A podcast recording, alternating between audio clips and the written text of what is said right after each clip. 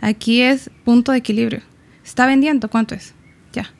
A ese, ese dato del punto de equilibrio en ventas o en plata, ya me dice a mí si usted es rentable o no. Entonces, todo, yo sé todo el esfuerzo, porque a veces nos enamoramos mucho del esfuerzo y eso está súper bien, porque somos personas, nos animamos, nos inspiramos, hay que mantenernos motivados. El sueño nos mantiene motivados, ¿verdad? El poder llegar a ese propósito, pero nunca hay que perder la vista de los números números de cuántos usuarios. Eh, en el proyecto, por ejemplo, nosotros nos miden con los números de, los resultados, de la matriz de resultados que se quedó como compromiso en el convenio. Entonces, estás escuchando Fundamentos en este podcast entrevistamos a personas que ejecutan grandes proyectos y exploramos las bases sobre las que construyen empresas, disciplina, arte y tecnología.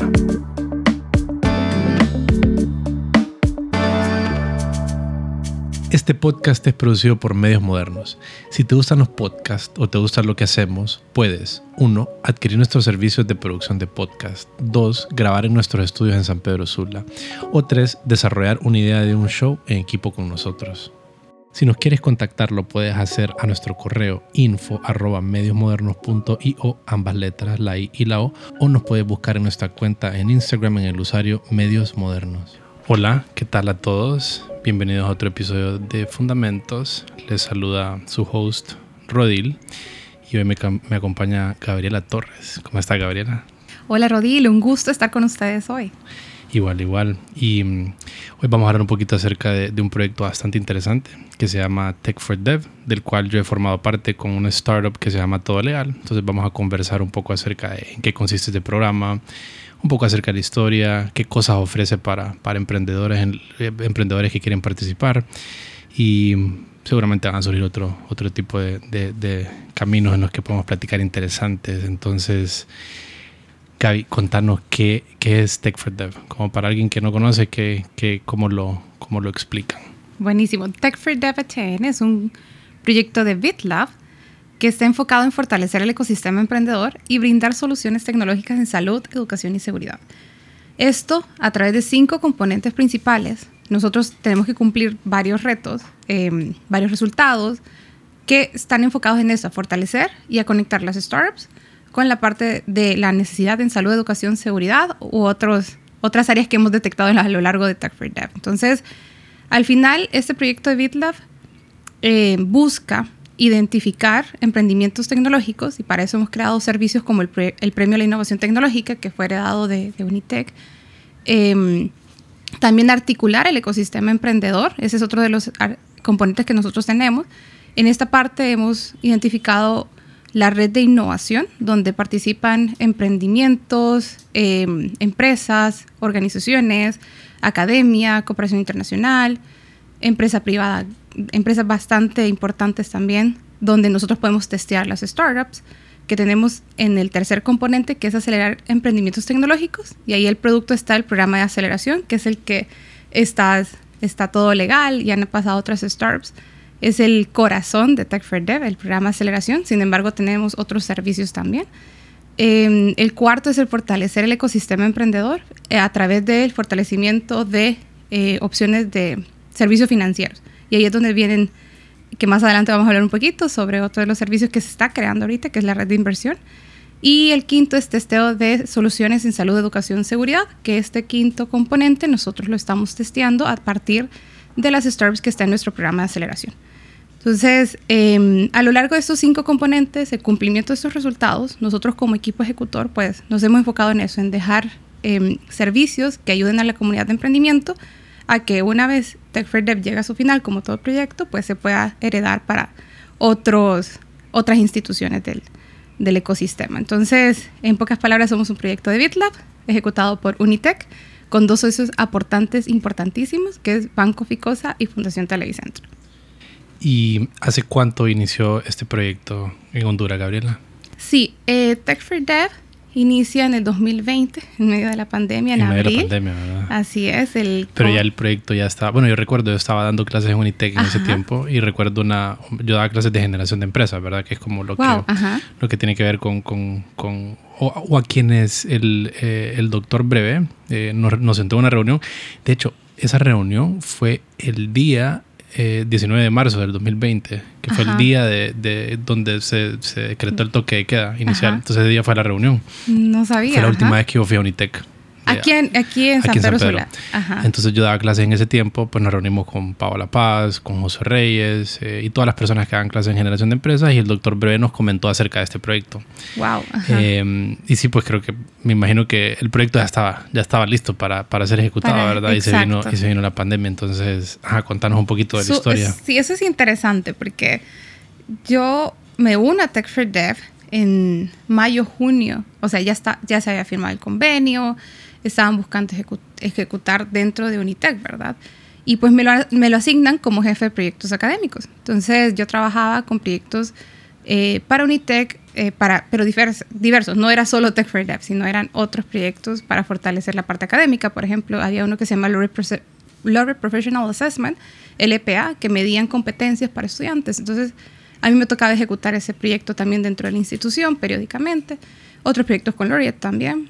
Entonces, en junio, sí, a finales de mayo, sí, del 2020, junio, finales de mayo, no me acuerdo, me lo asignan como un proyecto más eh, de los que yo tenía en mi cartera. Entonces, em, pero bueno, después miré un montón de similitudes de Tech for Dev con mi vida profesional, con mi vida de emprendimiento. Y para febrero del 2021, pues ya me uno directamente a ejecutar Tech for Dev. ¿Y qué tal ha sido esa experiencia? ¿Qué te ha parecido? Pues para mí súper bonita porque es una oportunidad de, de algo que había sentido como, emprendimiento, como emprendedora hace años. Entonces yo fui emprendedora tecnológica. Tuve mi startup que se llamaba Alciap, de personas con Alzheimer, y fracasó. Entonces, y no tenía ese apoyo de formación. No, en ese momento no habían incubadoras en nuestro país. Lo más cerca, no había Honduras Digital Talents tampoco. Entonces sí me sentía un poquito sola. Lo único que tenía era como el hub de emprendimiento con Leonardo Rivera, porque yo, eh, yo trabajaba en UNITEC como coordinadora de ingenierías electromecánicas. Entonces, eh, ver lo que buscaba Tech Dev era como mi esperanza, como decir, ah, puchica, tanto me quejé, entonces hay una oportunidad de ayudar a otros que, que también tal vez les duele hacer esto de la parte tecnológica porque no hay recursos desarrolladores uno no sabe los modelos de negocio que son tan rápidos y ágiles. Entonces, en mi historia como emprendedora, inició como una emprendedora tradicional, pero después vino esta parte de la oportunidad de la aplicación con personas con Alzheimer, hace 2017-2018. Y yo me inscribí a la Cámara de Comercio para aprender a, hacer business plans y todas esas cosas. Entonces... De la forma tradicional, digamos. Exacto, de la forma tradicional. Y luego aparece el hub de emprendimiento, que ya me habla un poquito del Business Model Canvas, porque mi generación de empresas, cuando yo salí de Unitec, no es como le están dando ahorita. O sea, si yo hubiera tenido estas herramientas, uff, hubiera despejado, despegado. Pero, em, lastimosamente, pues, a cada uno le toca algún reto. Y en mi caso era eso. Miré la parte de la parte tradicional con una aplicación con eh, perdón, con una aplicación tecnológica, pero yo dije, esto también se necesita en la parte tecnológica. O sea, uno tiene que saber la parte tributaria, es importante ver la parte del mercado. Entonces, era, y también me daba cuenta de eso, que eran muy pocos emprendimientos tecnológicos y muchos tradicionales, y a veces era al revés. Entonces yo decía, pues chica, ¿por qué no hay algo que ayude a los emprendimientos tecnológicos a acercarse a los tradicionales también? O sea, que sean un puente, porque dentro de nuestra cartera, por ejemplo, tenemos a CloudBiz, que es un servicio para mi pymes que les ayuda en la parte contable. Entonces, ¿por qué no había eso? Decía yo hace unos años. Y, y nada, pues la vida me llevó a Tech for Dev como cuatro años después. No, no, dos, tres, por ahí. O sea que tu, tu, emprendimiento em, lo iniciaste en qué año? Lo iniciamos en el 2016, la conceptualización de la idea. 2017 ya empezamos a, a formar, o sea, a formarnos como emprendedores, em, porque era mucho más de solo probar la tecnología ya 2018 empezamos a agarrar eh, parte pública, por decirlo así, ya nos hacían reportajes, que hay la solución, que no sé qué.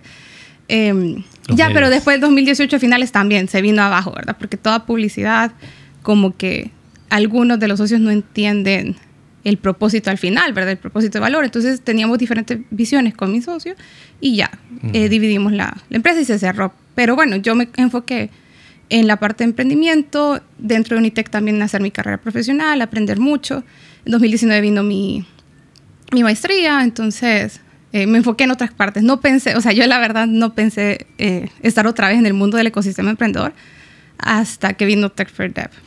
Y hoy me tengo curiosidad, entonces me gustaría retroceder un poquito, que tal vez hubiéramos iniciado por aquí. Eh, por lo general en fundamentos, por donde la forma es, como percibimos, es como la historia de la persona y lo que ha hecho, ¿verdad? Entonces, cuando estabas mencionando esto de que estabas involucrada en, en ese momento en, en, Unitec, dijiste que tenías o trabajabas en la carrera de electromecánica, creo que dijiste. Sí. O sea, ¿qué estudiaste? Me da curiosidad saber qué estudiaste y, y qué posgrados has, has, obtenido. Ah, pues mira, yo estoy ingeniería en telecomunicaciones. Wow, dicen sí. que es una carrera muy complicada. ¿no? Por la parte de sistemas capas, de comunicación. De las capas y todo eso. ¿no? Sí, ajá, sí, sí, súper, súper interesante. Esa es la parte del, del protocolo de Internet. Mm.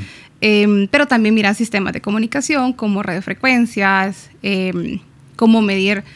Ay, es, ahorita ya se me olvidaron, perdón, perdón. me grabo hace añitos. Pero, pero sí, soy ingeniera de telecomunicaciones, pero a mí de todo lo que me encantó es como las oportunidades que tenía la tecnología para cambiar las vidas. O sea, eh, yo le digo a mis compañeros, ¿verdad? Porque tal vez yo no soy bien técnica, o sea, estos modelos de OSI, yo me lo sé, ¿verdad? Pero ejercí hasta un año y medio en toda esta parte de la profesión de telecomunicaciones, pero siempre me gustó la parte de negocios. Entonces, siempre miré esta oportunidad de cómo la tecnología abre puertas y aparte de eso, también se puede generar dinero, ¿no? Entonces, me gustó mucho la parte de telecomunicaciones, la parte legal, pero una clase que a mí me marcó que se llaman tecnologías emergentes. Uh -huh. Era una complementaria, me acuerdo que nadie le, le paraba bola, pero a mí me abrió los ojos porque ahí empecé a escuchar sobre startups, sobre eh, la parte del Business Model Canvas, miré un poquito sobre Link Canvas también, eh, o sea, todo esto de blockchain, Bitcoin, me acuerdo. Entonces, a mí esa clase me dijo como, wow, qué, qué montón de cosas se pueden realizar. Entonces, bueno, nada, me gradué en Ingeniería de Telecomunicaciones, empecé a trabajar en Unitec como oficial de soporte IT. Entonces era un técnico más. O sea que ahí sí estábamos aplicando, estabas aplicando tu carrera, Exacto, digamos. porque me asignaron la, la oficina de Ceutec Centroamérica. Ok. Y ahí eh, ejercí así como un técnico normal. O sea, yo estaba con mis herramientas, ¿verdad? Yo me ponía a desinstalar pues, eh, computadoras, me subía en los techos para ver los, los data shows. Entonces, porque ese, esa oficina era mía, o sea, so, er, solo era yo en IT de Ceutec Centroamérica en ese momento. Entonces, eh, eso fue creo que en el 2015, por ahí. Okay. Eh, sí, 2014, 2015. Sí, yo me gradué en el 2015, pero ya estaba trabajando en 2014. Y bueno, ahí fue cuando ejercí, porque como era la única persona de IT, también me tocaba ver servidores, pero era centralizado en Unitec. Entonces, este era como un edificio más de Unitec. A mí solo me tocaba monitorear muy poco la parte de los servidores, la parte de conectar la, las computadoras.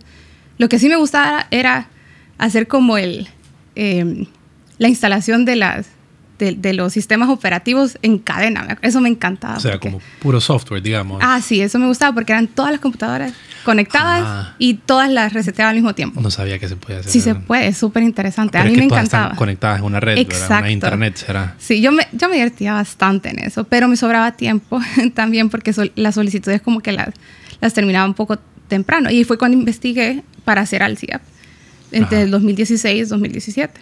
Entonces, porque mi abuela tiene Alzheimer, entonces ah, yo fui okay. cuidadora de ella. Entonces, entonces el problema de cerca, digamos. Exacto. Entonces, okay. ahí fue como, bueno, vamos a investigar un poquito más de eso. Ya miré un poquito cómo podría ser una solución. Y apareció Alciap. Y, y bueno, ya antes de eso emprendí otras cosas. Pero sí, me gradué en Ingeniería de Telecomunicaciones.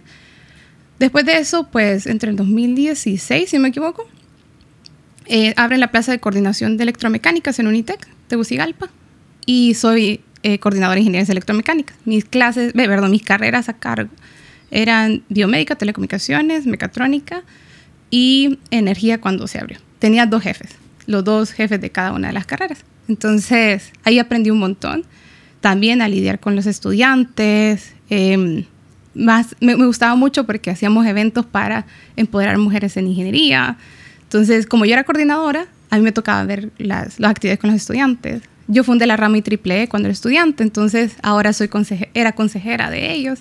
Y era bastante bonito, pues, porque era como darle seguimiento al legado que en algún momento dejamos con la rama IEEE. Entonces, eh, y después de eso ya aparece un proyecto dentro de Unitec que se llamaba Dinámica para fortalecer el ecosistema eh, interno de la universidad a través del Hub de Emprendimiento. hacerle una incubadora. Eh, me asignan ese proyecto también y mm, nada, eso me abrió un montón los ojos también para ver la parte de, ay, mis puntos de dolor. Entonces, pero solo era para enfocar la parte operativa de Unitec, dejarle un manual de incubación. Y, y nada, después de eso, pues me enfoqué más en el área empresarial. 2019 termina el proyecto de Dinámica y 2019, mm, en marzo termina Dinámica, abril aplico a INCAE y pues bueno, fue súper rápido toda la misión y a finales de abril ya estoy en mi primera clase eh, como en, la maestría de Business Analytics de INCAE. En marzo de 2019. Abril. Abril, un año antes de la pandemia. ¿no? Sí, y fíjate que es súper curioso porque yo en teoría iba a entrar en 2020. Ok. Pero no sé, o sea, las chicas de INCAE fueron como, no, tiene que entrar en esta edición, que el grupo que estamos armando usted encaja súper bien. Entonces fue como bueno, está bien. Entonces hicimos como, hice los cálculos, ¿verdad? Y nada, me fui. me atreví, me fui, me lancé. Y la, de las mejores decisiones de mi vida, porque la verdad sí, Incae cambia vidas. Me imagino, sí, tiene, tiene como pues el, que se la fama de ser tal vez de las universidades o de los centros de estudios educativos más, más fuertes de la región, ¿verdad? No solamente de Centroamérica, sino casi de Latinoamérica, ¿verdad? Sí. Entonces la parte del negocio, ahí fue donde la aprendí la parte de la analítica del negocio, ver indicadores importantes, eh, cómo olfatear inversionistas. El negocio más tradicional, diría, o también se miraba en una óptica startup en INCAE. Es una óptica general, o sea, lo que tiene que hacer cualquier empresa, porque allá eran estudios de caso de empresas reales. Incluso tuve una clase que se llamaba plataformas digitales, creo. Pero yo me acuerdo que era plataformas y miramos los casos de Airbnb, cómo era Apple Pay, cómo funcionaba su plataforma con usuarios y con la parte del servicio, qué pasaba en medio. Entonces ahora con Tech for Dev es como, pucha, lo aplico, ¿verdad? Porque me, me encanta olfatear esa parte tecnológica. Entonces en Inca era más ver la parte de toma de decisiones a través de datos, pero nos ponían ejemplos muy varios. Eh, me acuerdo que en las primeras clases también miramos el caso de los globos que es una tecnología que se utiliza en Argentina, creo que era. Cómo ellos trajeron la, el, Uber, pero en la parte agro allá en, en, Argentina. O sea, ellos alquilaban las maquinarias en lugar de comprarlas, los agricultores las alquilaban, así como en Uber. Entonces, a mí me despertó un montón esa curiosidad. Ya me había alejado del mundo del ecosistema emprendedor porque quedé decepcionada. No sé, o sea, uno de, de emprendedor se decepciona, pues. Entonces, yo dije, ya no, ya me voy de este ecosistema, voy a dedicarme a la parte empresarial, dije Entonces, y a la parte de analítica de datos, porque me gustaba mucho, a mí me fascina hacer modelos de datos, em, ver, extraer en, Excel o en Power BI, a mí me, me encanta. Entonces, pero la vida me vino a dar Tech for Dev, que me enamoré. ¿Y cuál, cuál es tu rol ahorita en Tech for Dev? ¿Cómo, cómo dividís tu trabajo? ¿Cómo qué dirías en qué consiste tu, tu, trabajo y tu día en Tech for Dev? Pues eh, yo soy project manager, eh, pero es chistoso porque a veces yo le digo al equipo, hacemos mucho más cosas. Sí, entonces dentro de las cosas que nosotros estamos haciendo, por ejemplo, es el podcast, que ya vamos a entrevistar a Rodil también. Sí. Eh, y vamos a poner los enlaces para que la gente lo pueda en nuestro podcast, para que el podcast se llama 90 segundos. De innovación. De innovación. Entonces aquí van a estar los enlaces y a todas las cosas que mencionemos también. Sí, buenísimo. A todas las startups y eso. Sí, sí. Bueno, entonces yo soy project manager. Mi tarea es hacer que las cosas pasen y encontrar el mejor talento para que eso suceda. Entonces, de mi lado, como les digo, cuando empecé a ver cómo era el proyecto, me lo asignaron, dije, no, no le voy a agarrar tanto cariño, pero fue como seis meses que a mí me enamoró porque fue del 2020, como en mayo, junio, del 2020 a diciembre más o menos. Entonces ya en enero me hicieron la oferta de, de irme de Unitec y que dedicarme el 100% a Tech for Dev. Porque cada vez se hacían más grandes las solicitudes, entonces em, entendí un poquito que si yo quería formar algo que ayudara al ecosistema emprendedor sistematizado, yo doy clases de sistemas de gestión de innovación. Entonces si quería... ¿Qué carrera es esa clase? Ah, bueno, ahora se dan todas las carreras, pero era solo de ingeniería industrial antes. Entonces me ofrecieron estar en Tech for Dev. Entonces, eh, cuando miramos el, el, proyecto, era un chico de, que venía entrando también recién, recién salido, perdón, que recién se graduó de la universidad, que se llamaba Kevin Busty, era el oficial de oficial administrativo financiero y yo. Entonces nos dijeron, bueno, ese es el proyecto, miren los resultados, esa es la planificación financiera, hagan una propuesta para, para traer el primer desembolso y ejecutar Dev. Entonces yo decía, bueno, a sacar mis contactos. Entonces fue, hablé a mis compañeros de INCAE, le conocí un par de amigos de, de otros ecosistemas, un amigo eh, de Chile que trabajó en Corfo, también le dije, mira, tengo este reto, ¿qué hago, verdad? O sea, ¿cómo empezó allá Corfo en Chile? ¿Cómo podría, mira, estos son los retos, eso es lo que estamos haciendo? Entonces ahí me di cuenta de otra cosa, que bueno, en el 2019 terminé mi maestría y por dicha tuve este, esta red de contactos que me ayudaron a hacer como la planificación de, de, de inicio con Tech for Dev y con el oficial administrativo en ese momento, éramos los dos. Presentamos la propuesta a, mi jefe, al BitLab, le gustó la planificación y pues arrancamos Tech for Dev en ese momento. En junio. Ya se había firmado el, convenio, nos dieron el primer desembolso, ya teníamos plata para arrancar, ya empezó el, scouting del gestor tecnológico, apareció también eh, Leonardo y, Josué, que eran del ecosistema también, que estaban en Unitec. Entonces, eh, Leonardo era el, el gestor de vinculación, apareció Josué Reyes como el gestor de proyectos de zona norte, o sea, acá, porque en teoría vamos a tener como dos sedes, ¿verdad? Pero era virtual todo, entonces al final era como, no, no había tantas fronteras y eso era bastante bonito también. Entonces después se unieron más personas al equipo. Eh, de contrapartida de Unitec, por ejemplo, la gestora de, de comunicación que hizo toda la, estrategia de comunicación de, de, arrancar el proyecto, que se llama Bresli Scotto. Entonces, Después, bueno, vino José Javier también de Internet of Trees. Bueno, él fue nuestro primer gestor tecnológico y así arrancó Tech for Dev, ya con una planificación y mm, eso fue en, en, el 2020. Y como le digo, en febrero ya empezamos a sistematizar, empezamos como a averiguar cómo era el ecosistema emprendedor, hicimos los espacios Maker, donde entró Paola, porque queríamos averiguar qué estaba haciendo las personas en la parte digital desde el inicio, como el como los makers, ¿verdad? Que habían ayudado en la pandemia. Entonces, em, vimos el ecosistema desde que se crea la parte de soluciones tecnológicas y después viene el premio de la innovación tecnológica, qué es lo que hay alrededor, ¿verdad? ¿Quiénes están haciendo las startups?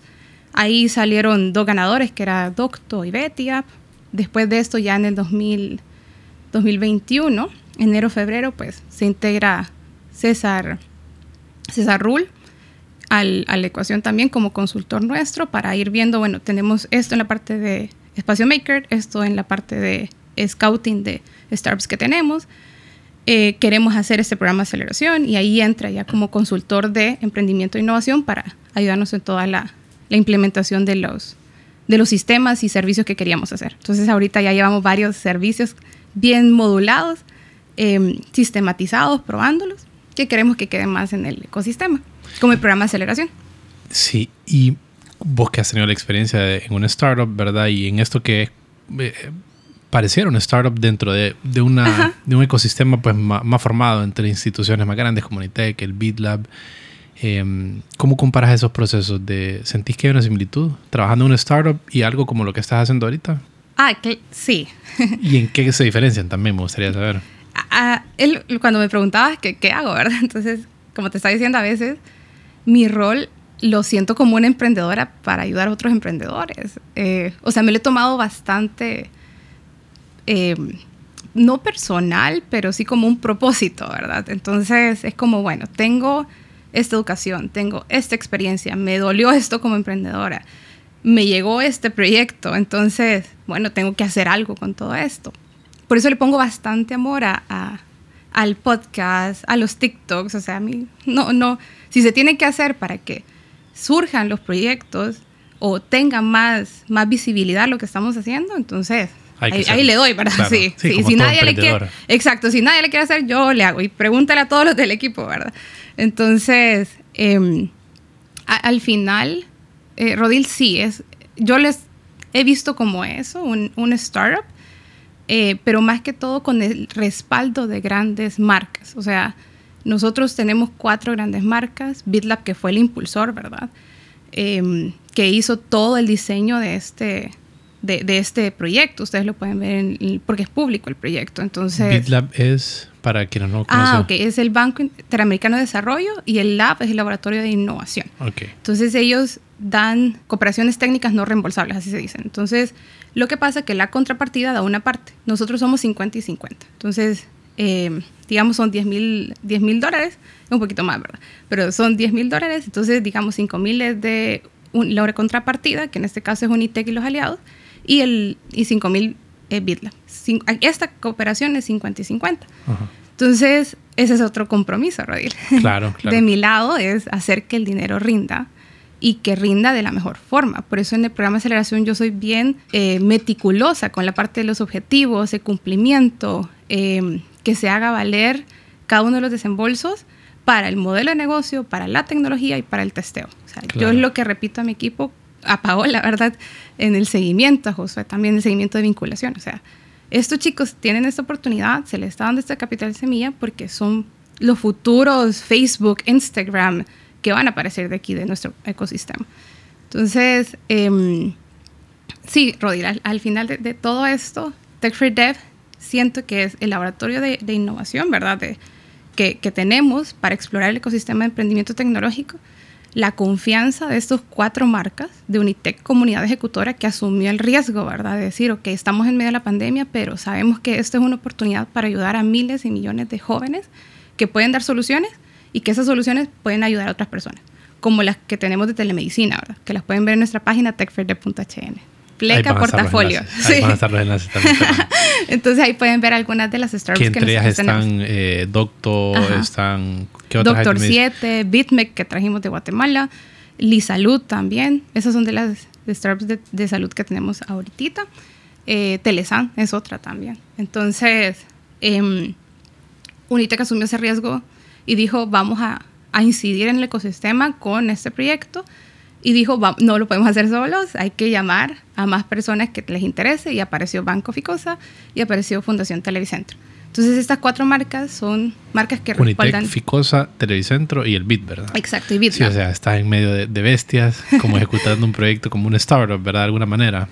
Exacto, y es esa confianza de hacer las cosas bien para un propósito bueno también, ¿no? Entonces, em, estas cuatro marcas bueno, este mes ya vamos a tener nuestra primera junta directiva de este año, y es rendir las cuentas, o sea, hacer que se cumplan los objetivos, pero también los intereses de las marcas. Entonces, em, algunos intereses van desde la parte de formación, educación, otros en la parte de imagen, incidencia, otros en la parte de formación. Entonces, lo que yo he podido observar, Rodil, es que se pueden unir este tipo de consorcios de, de, de grandes eh, de grandes corporaciones con un objetivo como este, ¿verdad?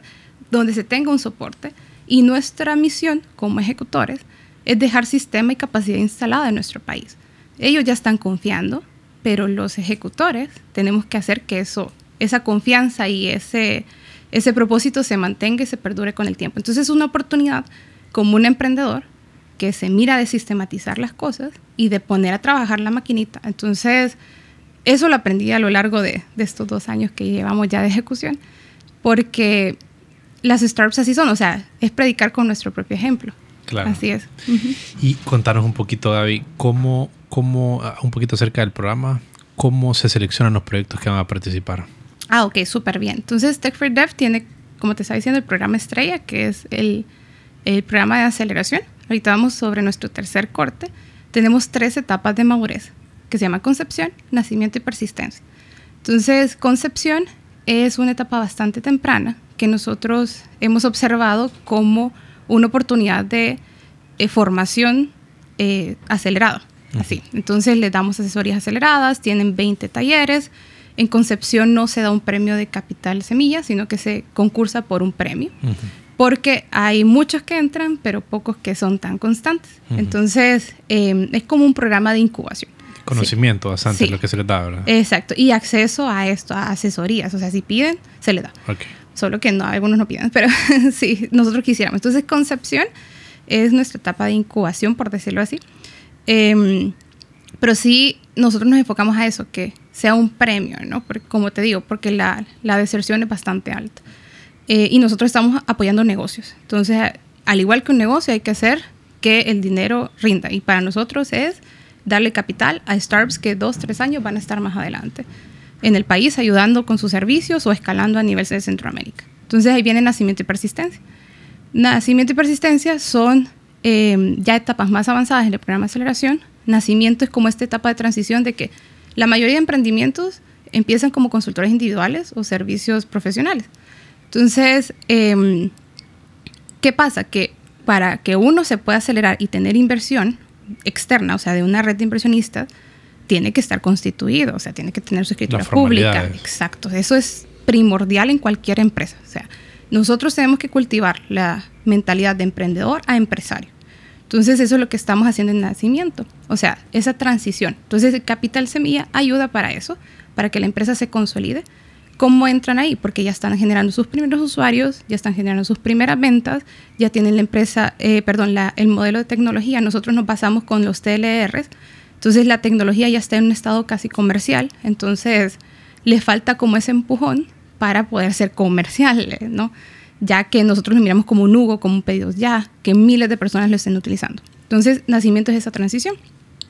Y luego en persistencia, ya son startups consolidadas, ya están facturando, ya tienen su planilla y aquí hay de dos formas, las que están las que son internas, bueno, no internas, son nacionales y quieren expandir sus mercados a nivel de otros países o con otras alianzas comerciales, por eso es que siempre nosotros los vinculamos con un testeo para que puedan tener ese, esa validación, ¿verdad? Yo lo testé con Unitec, yo lo testé con, eh, no sé, Banco Ficosa, ¿verdad? Entonces, porque les ayuda a los emprendedores a tener esa, ese respaldo de marcas que probaron su, su validación tecnológica. Ya cuando son una, vinculación comercial es la validación del modelo de negocio. Entonces, en persistencia sí, eso, nos ayudan, nos, buscan para hacer puentes. Entonces, ahorita viene una, una startup eh, que es de, otro país a, a, abrir mercado en Honduras gracias al programa de aceleración también. Entonces, esa alianza se, la concebimos nosotros y es un quick win también. Entonces, persistencia es eso. Eh, startups bien maduras, que están ahorita ya facturando y que quieren abrir mercado. Entonces, la hemos categorizado así por una también la parte de formación, dos el seguimiento y tres el capital. Entonces, en nacimiento y persistencia se tienen formaciones, nacimiento 10 formaciones y persistencia 5 formaciones, 5 talleres. Y cada uno de estos eh, tiene un grado de, complejidad. Entonces, también es chistoso porque si ustedes entran en nuestra página y miran el programa aceleración, la flechita va para atrás. Porque si uno de persistencia dice, no me acuerdo de cómo hacer un estado contable, pues puede ir a los de concepción, ¿verdad? Y decir, ah, bueno, el taller de concepción de, de un estado de resultados es este día, pues puedo ir. Entonces, pueden entrar, ¿verdad? Pero los de concepción no, porque eh, es probable que no, no entiendan, aunque sí es abierto, pero por lo general pasa al revés. Entonces, este modelo de, de talleres nos ayuda a esto, a mantener actualizado al emprendedor y, e incentivar esta educación continua. Y también la parte de seguimiento que te estaba diciendo con los mentores. Entonces los mentores semana a semana nos ayudan a, a llevar este, estos compromisos que han asumido ustedes como startups dentro del programa de aceleración, que es el, el plan de objetivos, el dichoso plan de objetivos que nos ayuda a nosotros a decir, ah, o no, ellos van a enfocarse en escalar, ah, van a contratar tres personas, tres programadores porque van a hacer un nuevo plugin, ¿verdad? Para su, para su app. Y después la parte del testeo, ah, bueno, están preparando la tecnología para luego testearlo. Entonces, si es un modelo un poquito más eh, riguroso, por decirlo así, pero... Enfocado en objetivos, ¿verdad? Exacto, e, enfocado en objetivos para hacer valer lo que se está dando, ¿no? Y asegurar capacidad instalada en esas tecnologías. Entonces, algunas personas me dicen, es que como escuelita, como la universidad, pero es que estamos educando el ecosistema. Yo sí tengo fe que en algún momento esta semillita va a brotar, ¿verdad? Y tal vez tengamos un programa de aceleración como se tiene en Startup Chile, ¿verdad? Que allá van con todo. Entonces, pero ahorita hay que ver nuestra, nuestro ecosistema. Y eso es lo que estamos trabajando en consolidar startups a través del programa de aceleración. ¿Y quiénes pueden participar? Eh, ¿Solamente está limitado a empresas de tecnología o también pueden participar en otros sectores? ¿Y qué otros, digamos, requisitos o qué otras, qué otras cosas toman en cuenta para, para, para, los participantes? Sí, hoy por hoy el programa de aceleración está enfocado en emprendimientos tecnológicos, que sean nativos tecnológicos, no transformación digital, que eso es algo que que hemos estado evangelizando ahorita bastante, porque a veces me dice, es que yo tengo una página web para vender mi, mi producto X. Y la página web es transformación digital, porque la página web es un medio para hacer esa venta. Pero si, si, se cae la página web, se cae su negocio. y ellos dicen, no, ah, bueno, transformación digital. Así de fácil. Entonces, si se cae la página web, por ejemplo, para una empresa como eh, de las de telemedicina, se cae, pierden. Sí, pierde, o sí, sea, para Hugo pierde. Todo legal se cae todo. Exacto, se cae el negocio. Entonces ese es un emprendimiento tecnológico que nosotros estamos eh, apoyando. Ese ¿no? es el enfoque entonces, ¿verdad? Ese es el enfoque del programa de aceleración. ¿Y Pero ahorita tenemos también el programa de transformación digital, que estamos trabajando con algunas cámaras de comercio, para no dejar lo que, le está, lo que te estaba diciendo al inicio. Esta parte de cómo hacemos que los startups también den sus servicios a emprendimientos tradicionales. Entonces, este programa de transformación digital se probó el año pasado con la Cámara de Comercio de, de Industrias de Cortés. Funcionó bastante y vamos a sacar un par de, de ediciones más adelante también para hacer este match, ¿verdad? De startups que brinden servicios a las MIPIMES. Interesante. Y Gaby, ¿qué, qué, qué proyectos o, y qué cosas te han sorprendido en el programa mientras has estado? ¿Algunos proyectos que te han parecido interesantes o cosas inesperadas que te han sucedido? Eh, a, mí, a mí me encanta ver Shark Tank. y yo me meto en el papel porque, digo, me entreno, entreno el ojo, A propósito, ya que mencionas el programa, Ajá. ¿has visto la edición mexicana? Bueno, yo no la he visto, he visto un- uno que otro, Algunas, uno- uno que sí. otro episodio, pero recientemente en un podcast que es bastante bueno que se llama Dementes Mexicano, Ajá. estuvo la productora de Shark Tank. Ajá. Y ella, bien interesante, lo voy a compartir las notas del show y te voy a mandar el enlace porque ella, una tipa bien acelerada y es la productora de este y, o sea, hace como cinco cosas en paralelo. Entonces yo la estaba escuchando, pero me digo, wow, esta mujer es como una máquina.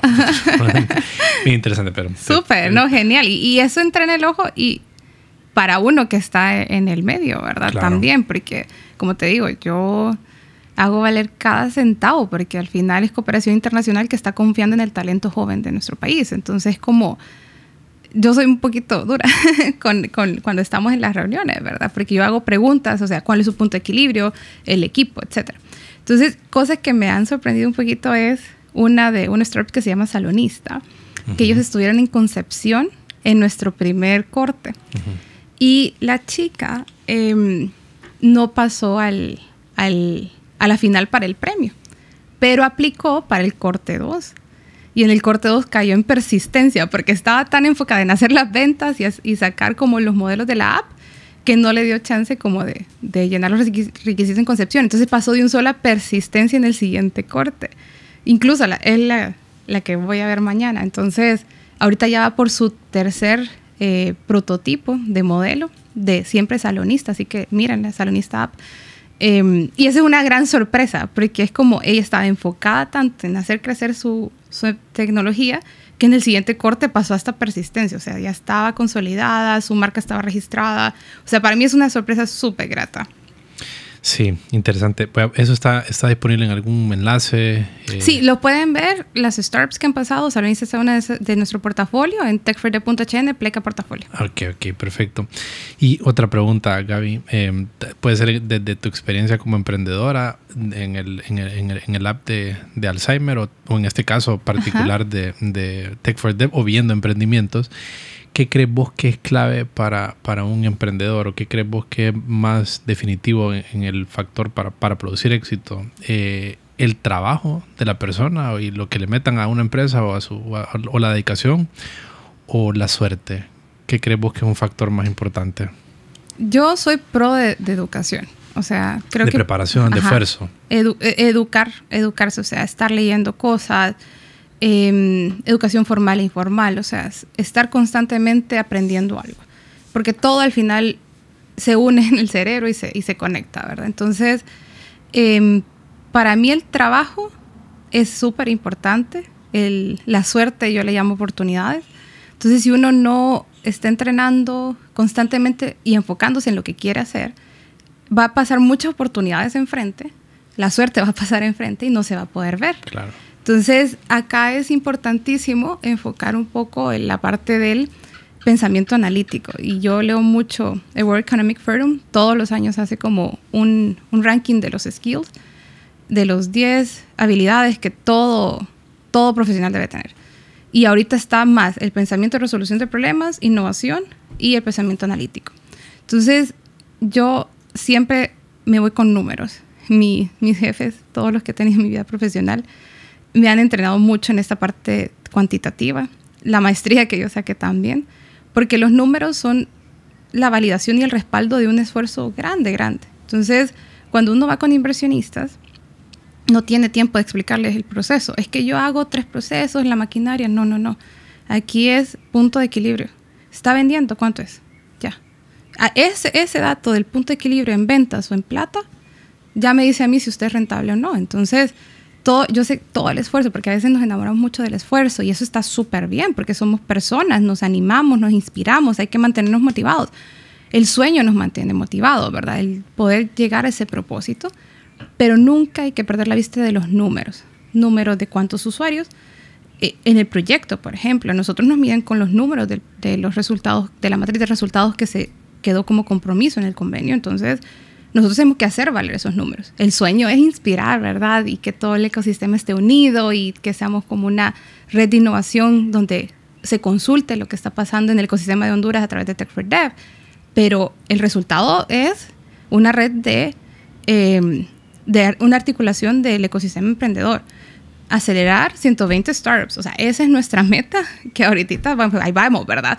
Em, pero son números que nos ayudan a medirnos. Entonces, hay una frase que a mí me encanta de los ingenieros industriales, que es lo que no se puede medir, no se puede mejorar. Entonces, uno como emprendedor, si quiere mejorar como negocio, quiere crecer, tiene que conocer sus números. Claro. Sí, hay una frase más extrema que dice que lo que no se puede medir no existe, pero un poquito más extremista. pero sí, sin duda que yo creo que la medición eh, es bien importante. Eh, de acuerdo con vos, súper interesante. Y, y, en el mundo del... Eh, es lo, como lo, lo bueno y lo, lo, malo, digamos, cuando estás lidiando con, puramente con software que como es un intangible, entonces la ventaja es que es más fácil medir cosas porque el ecosistema digital es bien medible. Al final estás lidiando con ceros y unos y un, tema binario. Pero al mismo tiempo, por lo, por lo intangible que sueña, es que, puede sonar la idea como que a la gente le cuesta determinar qué cosas a medir. Entonces, ese trabajo de pensar mucho qué es lo que tengo que medir, cuáles son los KPIs de mi empresa, qué, o qué números quiero mover con determinado trabajo que estamos haciendo en este momento, es, un factor muy importante que, que ayuda a construir el éxito que cualquier empresa y quisiera creo, Rodil, también el, ser apegados a la solución y no al problema. O sea, a veces cuando uno es emprendedor, y yo lo aprendí con lo de Alciap, o sea, mi, mi propósito era poder medir en la solución el, el avance de la, de, de la, enfermedad. Hay siete niveles de enfermedad de Alzheimer, entonces a través de jueguitos uno podía decir, en, teoría, ajá. en qué estado estaba. Pero yo muy ingenua, ¿verdad? Porque hay de, de tipo de Alzheimer Alzheimer. Y dos, a lo largo de eso descuida algo muy importante. También las personas que están alrededor. O sea, yo fui cuidadora, entonces yo sé que hay una carga emocional, una carga eh, mm. financiera. Entonces ahí fue cuando dije, hey, espéreme, no es tanto las personas que tienen Alzheimer, sino los cuidadores. Entonces, bueno, pero en ese momento ya, ya, ya, sí, ya, ya el emprendimiento, ya, el ya mi socio ya no. Teníamos diferentes visiones y yo quería seguir educándome, eso. A mí me encanta dar clases, entonces eh, después descubrí mi pasión por la parte de analytics, entonces de, data science y todas esas cosas. Entonces me quería ir por ahí. Chistosísimo. En mi maestría yo dije, en una de las clases yo dije, puchica, si yo hubiera conocido hace dos años esto, lo hubiera aplicado en ALCIAP, porque eran eh, sistemas de regresiones y esto, regresiones lineales y cosas así, que eran para predecir, pues, entonces chistosísimo. Pero bueno, cierre el corte comercial. Y, y es eso, no enamorarnos o apegarnos de la solución, sino del problema y atacar el problema con el que lo está padeciendo. Entonces decir, ah, bueno, esta solución al final no es, debe ser por otro lado. Entonces, creo que eso es algo que he visto en emprendimientos también. Que mi solución hace esto, mi solución, pero el cliente tal vez no le entiende. Y si no le entiende, no la usa. Entonces, nuestra misión de emprendedor es eso, solucionarlo y darlo de una forma que se pueda entender fácilmente. Claro, sí, sí. Tal vez planteamos una, una solución no totalmente adecuada para el problema. Entonces tenemos que regresar siempre al, al, problema. ¿Cuál es que de verdad lo que queremos solucionar? Y ahí vamos a dar con, con otro camino. Sí. Y Gaby, si nos puedes contar que, que, si se viene algo nuevo en Tech for Dev, en qué están trabajando, qué noticias nos podrían compartir, algo interesante. Súper. Pues viene el tercer corte del programa de aceleración. Ok. Eh, este, este corte está bastante interesante porque ya va a ser la primera edición que podemos hacer presencial. Entonces, una de las cosas... O sea, se viene presencial. Algunas actividades de comunidad se van a venir presenciales en, nuestra, en Casa Quinchon, que es el Innovation Lab donde nosotros tenemos la sede... En Tegucigalpa. En, Tegucigalpa. Ah, vamos a ver qué podemos hacer aquí en San Pedro. Por eso también ando por acá, viendo cómo dar la misma experiencia del programa de aceleración, eh, tanto en Tegucigalpa como en San Pedro Sula. Em, tenemos la parte del, podcast que estaba comentándoles, los TikToks que hacemos pequeñas cápsulas de, educación, de formación. Em, también hacemos anuncios de, de, algunos eventos que estamos patrocinando. Entonces, toda la parte de contenido viene bastante interesante. Y la más esperada, que es la red de inversionistas ángeles. Entonces, eh, estamos viendo con algunos proveedores internacionales también cómo hacer funcionar una red de inversionistas ángeles en nuestro país. Sabemos que esto ya se está viendo en muchos países. Algo está pasando en Centroamérica y esperemos que con algunos hallazgos y las preguntas correctas podamos al menos brindar la semilla, ¿verdad? De algunos inversionistas que estén interesados en, en las startups del programa de aceleración, porque esa es nuestra carta de confianza. Y es, son para startups del programa de aceleración, ¿verdad? Que han formado parte de Tech Dev. Esa es la idea. Que hayan pasado por nosotros. Todavía está armándose, digamos. El, sí, sí, sí. La, la, primera carta fueron los primeros dos cortes. Eh, y luego, pues, viene esta parte de hacer el match. Entonces, em, por eso en nuestro portafolio no solo estamos buscando también inversionistas ángeles, sino también empresas que estén interesadas en testear o probar o tener una alianza comercial con nuestras startups.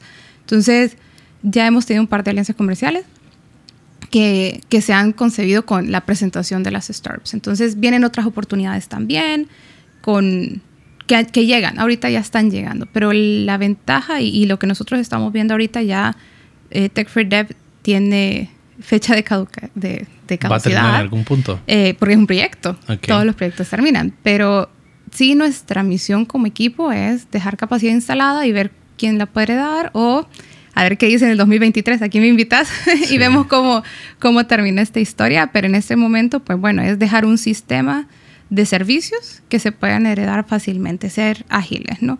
Entonces, em, pero lo importantísimo aquí es ver el programa de aceleración con un par de cortes más para probar el modelo, concebir alguna lista de interesados en red de inversionistas ángeles y tener contenido, que es lo que estamos consumiendo hoy, podcasts, videos, YouTube. Entonces, dar contenido para formar en esto de tanto usuarios como a las startups, porque los usuarios también nos interesan mucho.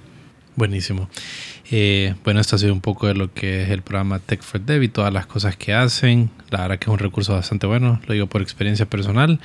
Y gracias, Gabriela, por tu tiempo. Eh, que estés bien. Gracias, hasta luego. La edición, mezcla y música de este show son producidas por Víctor Humansor y Rodil Rivera.